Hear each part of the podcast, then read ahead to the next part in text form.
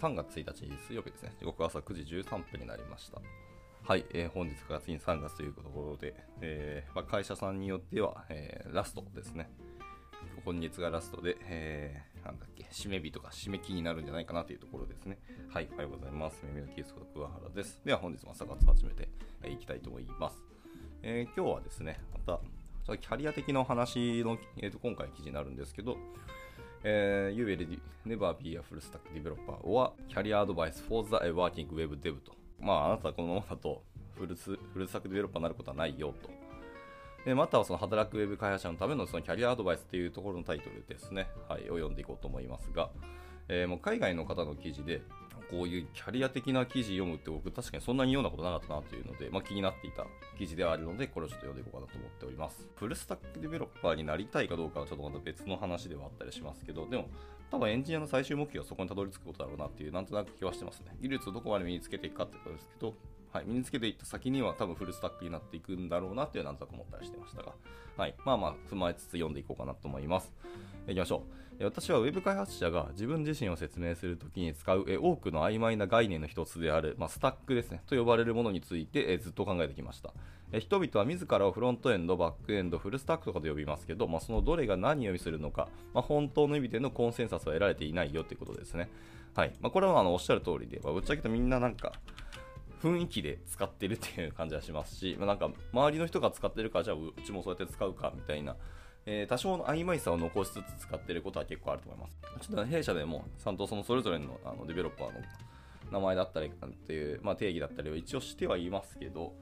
でもまあ、なんか、どこまで厳密かっていうと別に厳密じゃないし、あの厳密さがどこまで重要かっていうと、またそれはそれで違う気はしてますけどね。はい。まあなんか、幅があるからこその、まあ、解釈の、あの仕様もあるし、適用の仕方っていうのもあると思うし、あの取り入れることもできると思うので、まあ、一概に、ね、厳密な定義をしていることが大事っていうわけではないと思いますけど、まあでもそれぐらいみんなふわっと使ってるよってことだと思います。では、では、じゃあ、えっと、What is a stack? ということで、スタックっていうのはそもそも何ですかってとこですよね。で問題の一つは、そのスタックが、えー膨大であることだからだというふうに言ってます。えー最低でも HTML、CSS、JavaScript は含まれます。えしかし、どこまで深く掘り下げれば良いんでしょう。まあ、サーバーサイドの言語もたくさんありますし、まあ、ネットワークも考慮しなければならないし、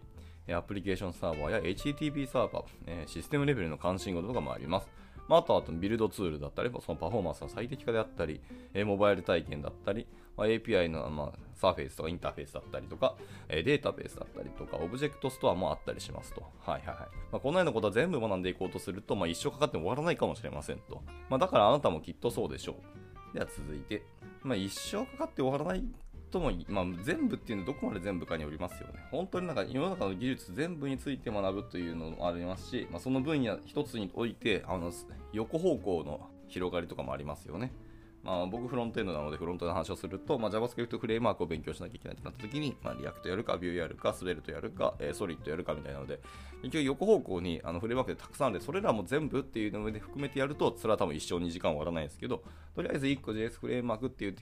選んで学ぶっていう意味で、そのいわゆるフラスフルスタック的にインフラ周りだったりバックエンドだったりっていうところまでを全部学ぶっていうんだったら別にあの一生かかっても終わらないっていうことはないと思いますね。それは学びきれると思いますけど。じゃあ続いてのセクション。えー The stack is always evol- evolving ですね。エボルビエボルビングか。えーまあ、スタックってのは常に進化しているよっていう話ですね。はい、で問題のもう一つっていうのはそのスタックが進化し続けることです。えー私がウェブ開発を学んだ1995年後半にはですね、えー JavaScript と CSS は存在していませんでしたが、えー自分で HTTP サーバーをハンドロールすることはまだ合理的なことだと考えられていました。で、HTTP ヘッダーを解析してくれる PHP を書くことは、まあ、怠惰、非効率、基本を理解していないというふうには見なされていたんですよと。でこれらは現在でも、え新しい開発者に向けられた非難にはなりますけど、JavaScript の世界では基本を擁護する人々っていうのは私が1995年にいた頃から8レベルも上のスタックにいますと。まあさ8レベルがどういう基準とか数値なのかはちょっとあれですけどね。で、私は変化し続けるスタックに、まあ、基本なんてものは存在しないっていうように、結論に達しましたと。はあ、はいはいはい。まあ変化し続けるからね。ベースみたいなものはないよってことですね。えー仕事を成し遂げるために役立つことを学べば良いのです。新しいことをするためにはおそらく自分が始めた頃から、えースタックの上や下にあるものを学ぶ必要があるでしょうし、それで良いのですと。で自分のベースであペースで続けてくださいというふうにね、おっしゃってますけど、一応全部においての、えー、基本は存在しないと思いますけど、なんだかんだ、あの、ここ何十年変わっていない、えー、技術スタックっていうのもあると思ってて、まあ、それは僕は、あの、いわゆる RDB ですね。データベース。あのいわゆる MySQL と Postgre っていうところですね。RDB はもうこの2大巨頭からもう何十年変わってないはずですね。僕少なくとも、この,、まあ、この業界来て10年ですけど、まあ、昔の先輩とか、あの方にお話を聞くと、やっぱそういうのを使ってたよって話でも、まあ、途中から使い始めたとはいえ、まあ、そういう方々が現役で書かなくなったっていう話も聞いた上で、でもその長い年月、僕らを使っていたよって話を聞きますのでで、データベースはそうそうでかく変化することは多分ないと思いますね。もちろんなんか、えー、と AWS にいろんなあの形のデータベースありますよね。タイムマネージのものもあったりするっていう結構特殊なものもあったりするけど、まあ、基本なんか NoSQL か RDBMS かみたいな2つだと思っていて、まあ、その RDB の、え主要なデータベースはその2つ。まあ、あの所要なものということで、あのオラクルを使う方もいらっしゃると思いますけど。まあ、ここの辺はそんな変わんないので、ここはベースだと僕言っていいんじゃないかなと思ったりしてます。あと、あれですね、えっ、ー、と、サーバーサイドの話とか、ちょっとインフラの話になると、ウェブサーバーですね。ウェブサーバーはやっぱり、 Apache か NGINX ですね。けど、まあ、現代だと結構エンジン X 使うケースの方が圧倒的に多いんじゃないかなと思いますね。 Slack は確か Apache を使ってたはずですけど、まあ、いろんな多量アクセスだったりとかをさばききるって意味で、やっぱり NGX の方が一律の長があるんだろうなっていうところで、まあ、現在は、えーと、NGX の方が多いんじゃないかと思いますけど、まあ、こういう、なんかまあレイヤー下がれば下がるほど、えーと、技術の進化ってそんな多くしてるとは、まあ、変化し続けてるとは思えないので、そういう意味で、ウェブサーバーとかデータベースとかっていうところは、あの今のものを学んどいて、まあ、それをベースと思っていただいてもいいと思ってます。新しいの出たところで、おそらくそんなドラスティックに変わることはないんじゃないかと思うので、あの全然知識とか技術をそのまま流用できると思ってます。まあ、いわゆる横方向の変化しかないんだろうなと思ってるので、横方向、まあ、水平ですね。的な視点での変化しかないと思うので、まあ、ベースとしてその辺は学んでてもいいんじゃないかなと思いますね。まあ、変化が激しいのはやっぱり人が触れるところ、目につくところとか、になってくると思います。API 周りになってくると思うので、まあ、いわゆる言語であったり、えーと、その言語に付随したフレームワークとか、アプリケーション開発の方にあの寄ったものは確かに変化が大きいので、そういうのは、えー、ベースなんてものは存在しないっていうふうに言ってもいいかなと思いますが、まあ、言語、フロントエンドで言語で言うと、まあ、やっぱり基本は今の JavaScript もしくは TypeScript がまあベースと言ってもいいんじゃないかこもう数年、下手した10年ぐらいはそんなドラスティックに変化することは多分ないと思ってますね。はい、で JS フレームワークも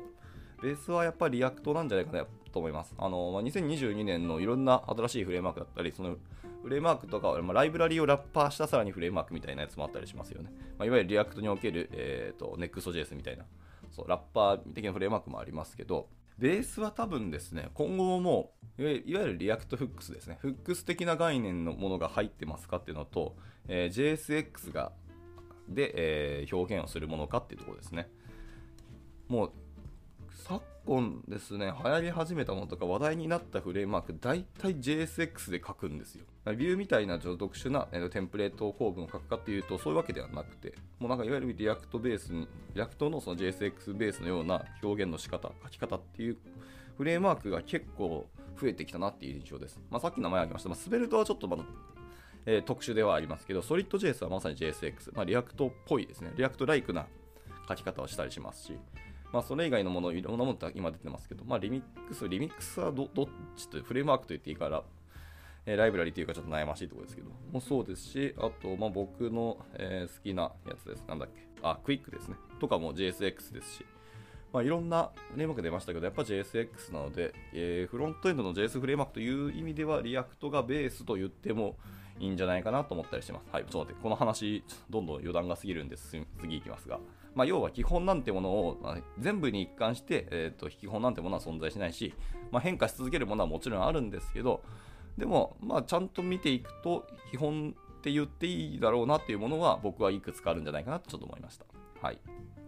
まあでも、その仕事を成し遂げるために役立つこととか自分がやりたいことのためにの実現のためになる技術を学ぶっていうのは本当その通りおっしゃる通りだと思うので、まあ、そこは完全に同意ですね。というところで、じゃあ次の、えー、セクション行きましょうか。次は、えー、The Stack Visualize っていうところですね。はいまあ、その技術の、えーと、可視化というところをしていきましょうと。で、えー、このようにスタックについて考えていると、えー、スタックがどのように変化していくかを視覚化したくなりました。えー、Twitter でいくつかのドラフトを公開したところ、えー、たくさんのいいフィードバックをいただき、最終的にこのようにできましたと。えー、一応パッと今グラフがあの画像でパッと貼られてますね。え、デバイスだったり、 state だったり、え、プレゼンテーションだったり、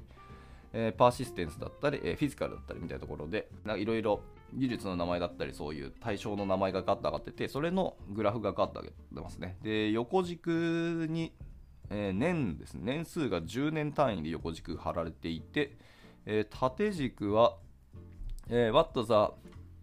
アベレージウェブディベロッパーステン、スペンズタイムですね。はい。thinking about ですね。はは時間どれだけ使ってますかと、その技術に対してっていうのが、えー、縦方向ですね。上に行けば行くほど、あの、パーセントが高いと。100%考えているってものと、えー、0%のが下になりますという感じですね。まあ、これ結構面白いですね。なんか、やっぱ、全データバーっと見てますけど、あの、傾向がはっきり流れていく感じがすごく面白いですね。今はやっぱり2020年ではデバイスですね、モバイルパーツだったり、えー、レスポンシブ UI だったりというところをほぼ100%皆さん考えているっていうのが2020年だそうですね。はい。えー、1990年、あの、グラフで見ると一番下なんですけど、えー、一番古い1990年はそんなワードすら出てきてないですね、かけらも。その時に考えていたものは、100%考えていたのは HTML だそうですね。は、とか CSS だったり、えー、コンポーネンツというものが大体考えられていたよっていうものがえ1990年ですと。でそこからもうずっと変わっていってるんですね。で、あと、1990年で、えーと、ほぼほぼ考えられてなかった、まあ、0%だったり、まあ、25%以下だったものにフィジカルですね、ロケーションだったり、ストレージだったり、ネットワークだったりしますけど、これの物理的なものですね。だからちゃんとクラウドじゃない時代のお話なので、まあそりゃそうだよねって感じですけど、まあそれがずっと2020年だったら、そもそもグラフの中から消え去りましたね。全く考えてませんっていう人がかなり増えたってことですね。まあやっぱ本当クラウドの進化が著しいんだろうなと思いましたけど。などなど、まあそんな話がずっと続いてます。これ結構グラフ面白いし興味深いので、あのまあ後ほどこの記事ツイートしますので、皆さんの方でもこの記事の中からあの画像ですね、グラフの画像を見てもらうと面白いと思います。はい。で、えー、続けますね。で、これは客観的なデータには基づいていないことを明確にするっていうのが、えーと、重要ですよと。ソースを求めてこないでください。はいはい。私はそれを全て作りましたけど、えーと、あくまでこれ多分、えー、有志の方たちのアンケートなので、ちゃんとソースがあるわけではないんじゃないかなと思いますね。はい、でこれは完全に主観的な視覚化にもなります。えー、いわゆる平均的なえ開発者を特定するのは難しいですし、彼らが何を考えてえ時間を費やしているのかっていうのはさらに曖昧な考えです。確かにそもそも軸自体がえ曖昧さをかなり含んでますね。しかし多くの開発者がこれを見て、あ自分の経験とほぼ一致すると言ってくれたので、私はこれを使って仕事をし、えー、これが示しているものについて考えたいと思っています。まあ、これは僕も、はい、おおむね同意ですね。大体こんな感じなんじゃないのと思ったりします。まあ、僕は10年間しか仕事してないので、えー、大体2010年ぐらいぐらいから、えー、のグラフの結果を見て、ああ、そうだなって感感覚でいますけどね。はい、結構これ面白いですね。なるほどでした。なんかその先輩方とか、あの古くから開発をされている方の意見もちょっと聞いてみたいですけど、多分ほぼほぼ一致するんじゃないかなという気がします。はい、では続いていきましょう。え続いてはですね、Demands for software are えー、outpacing the、supply to developers ですね。えー、to, to of developers ですね。はいまあ、ソフトウェアの需要は開発者の、えー、供給を上回っているというものです。はいはいえー、まず重要なのは、私たちの脳はこれ以上大きくならないが、えー、スタックは常に大きくなっているということですね。まあ、脳みそのそのシナプスをどこまでつなげるかっていう意味で大きくなるっていう話はできなくはないですけど。はい。えー、では、ウェブアプリケーションに対する消費者の期待っていうのは絶え間なく高まっており、私たちは常に新しいことを考えなければなりません。1995年のクオリティのウェブアプリケーションを今日の午後には作ることができますが、誰もそれを満足しないでしょうと。あで次に重要なのは、ウェブが全ての新しいソフトウェアの主要なプラットフォームになるにつれ、え開発者の需要が供給をはるかにえ、上回り続けていることです。それはそうだよね。これはまず2020年における、えウェブ開発者の給与の高さに表れています。また、チームの規模に対する制約にもなっていますと。うん。いや、ほんまにそうなんですよね。やっぱりもう消費者、まあ、消費者というか使うユーザー側の需要がかなり加速的に高まっているのは本当その通りだと思いますね。まあ、現代はもうウェブなしで生きていけないっていう時代になってきたなって感じがしますね。で、それを支える技術者が足りないと。まあ、なので、まあ、チャット GPT とかそうですけど、まあ、A、オープン AI とか、AI 周りのところの進化が、えーと、待たれる感じはあります。まあ、これはあのロボットの話とかでもつながるので、まあ、AI はいつでも求められているとは思うんですけどね。とはいえ、とにかく行動を書く、えー、人が少ないので、まあ、どんだけ効率化してもスピードが結構頭打ちになるので、そのスピードをさらに超えてくれるっていう意味で、あの AI の進化っていうのは結構待たれるなと僕は思ってます。ではでは、えー、と続いていきましょうか。そのまま話は続くんですけど、続いては、えー、 simplification is essential だと。はあ、はいはいはい。まあ確かにシンプルっていうのはとても重要ではありますよね。まあ本質的と言いますはい。っていうお話ですね。高まり続ける期待と、えー、ほぼ横並びのチームサイズという2つのプレッシャーの結果、えー、スタックを縮小するという容赦ないプレッシャーが生まれました。えー、一度に全てを考えることはできませんし、えゼロから全てを構築することもできません。物事を成し遂げるためには、えスタックを簡素化する必要がありますよと。はいはいはいはい。まあ、 simplification の簡素化と、まあ、これはちょっと僕の感覚かもしれないですけど、っていうので、まあ、とりあえずシンプルにする必要があるっていうのがこの筆者で言いたいことだと思いますね。で、そのスタックを、えー、シンプルにする仕組みは3つありますと言ってますね。はい、えー、1つは、えー、 standardization ですね。はい、標準化をするところだと言ってます。はい。で、えっと、物事を単純化する本当に素晴らしい方法っていうのは、ほとんどの人が使うデフォルトを選択することになります。皆が、えー、同じプラットフォームで作業していれば、えー、規模の経済が働いて、えー、みんなにメリットがありますと。えバグの修正が早くなったり、えチュートリアルやドキュメントが充実し、新しいツールがそのプラットフォームの上に構築されることになるでしょう。デフォルトは、たとえ勝利したデフォルトが採用選択肢でなかったとしても、誰にとっても結局は有益なものになりますと。1980年代から1990年代にかけて、えデスデスクトップ OS の Windows でこのようなことが起こりました。まあ、一般市民が座って Windows を採用するための会議を開いたわけではなく、ただただそうなったんですよ。まあ、結果的にそうですね、世界は Windows OS でわーっと一回席巻したって感じですね。いろんなあのアカデミック、学校教育の機関もそうですし、あの会社会社でもそうですけど、支給される PC は一旦 Windows OS でバーっと一回固まったんじゃないかと思いますね。まあ一部、あのもちろん Mac OS もあったと思いますけど、Mac があのデフォルトで支給とか標準装備されているっていう期間ってそんな多くなかった気がします。まあ僕は日本にしかいなかったので、他の会社、国とか海外の企業とか全然見てないからわかんないですけど、多分 Windows だったんじゃないかなと思いますけどね。えー、で、2020年じゃなくて2010年、2010年代初頭ですね。ウィン、え、Ubuntu でも同じことが起こりました。まあ、Ubuntu で Web サーバーを走らせようという会議を開いた人は今、そんな人はいませんでした。が、今でも圧倒的人気のある選択肢になっていますし、これと同じことが、えー、 React のコンポーネントレベルでも起こっていると言えるでしょうと。はい。まあ、Ubuntu もそうですよね。まあ、いわゆるあの Linux のディストリビューションですけど、何使いますかっていうところですけど、確かに、大体みんな Ubuntu 使ってたっていう時期はあったと思いますね。僕の周りでも、まあ、困ったらとりあえず Ubuntu 入れるっていう、はい。人たちかなり多かったので、そうだよねって感じで、いつの間にか市民権を得たっていうか、デファクトになったと言ってもいいんじゃないかと思いますけどね。はい、でこれらの例では、え、デフォルトが客観的にベストかどうか、す、えー、べ、てのユースケースに、え、最適な単一のデフォルトを選択することが可能かどうかということはあんま自由ではありません。え、事実上の標準があることで、そのプラットフォームを前提にした、え、イノベーションが起こせるんですよと。え、選択そのものよりも、え、シンプルになることの方が価値があるんですと。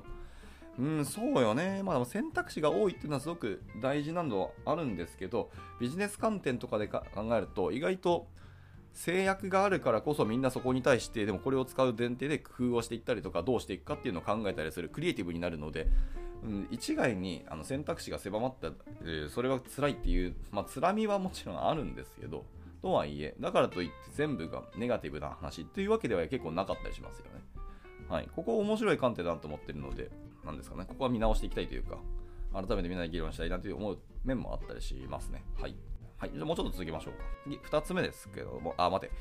時間的にですね、ちょっと僕が朝遅れたのはちょっと申し訳ないんですけど、あの残りの分量からして、今ちょうどあの折り返しに来たぐらいのとこなんですよね。なので、ちょっと今日はここで区切りまして、ちょっと中途半端で申し訳ないですね。3つあるって言ったんですけど、そのシンプルにする3つですけど、1つ目の、えっと、スタンダライゼーション、標準化で今日は一旦止めようと思います。で明日はそのパッケージングが2つ目で、えー、3つ目が、えー、アブストラクションですね。っていうのが3つ目になります。まあ、この辺を明日読んでいこうかなと思ってますので、よろしくお願いします。はい。ということで、今日は一旦ここで区切りたいと思います。はい。じゃあ、えー、水曜日中日ですね、えー、1週間の中日とはいえ、今日から3月なので、また1ヶ月頑張っていけたらと思います。はい。あのー、会社さんによってはもう最後第4四半期、ラストだと思ったりしますし、まあ、あと、あれですね、副業されてる方々とかもそうですけど、あの確定申告今月あの以内なので、あの皆さん頑張って確定申告も書いていきましょう。はい。というわけで、じゃあ今日の朝活はこれで以上にしたいと思います。はい。では、今日も頑張っていきたいと思います。お疲れ様でした。And now, a short commercial break. 現在、エンジニアの採用にお困りではありませんか？候補者とのマッチ率を高めたい、辞退率を下げたいという課題がある場合、ポッドキャストの活用がおすすめです。音声だからこそ伝えられる深い情報で、候補者の興味関心を高めることができます。株式会社ピトパでは、企業の採用広報に役立つ、ポッドキャスト作りをサポートしています。気になる方は、カタカナでピトパと検索し、X またはホームページのお問い合わせより、ぜひご連絡ください。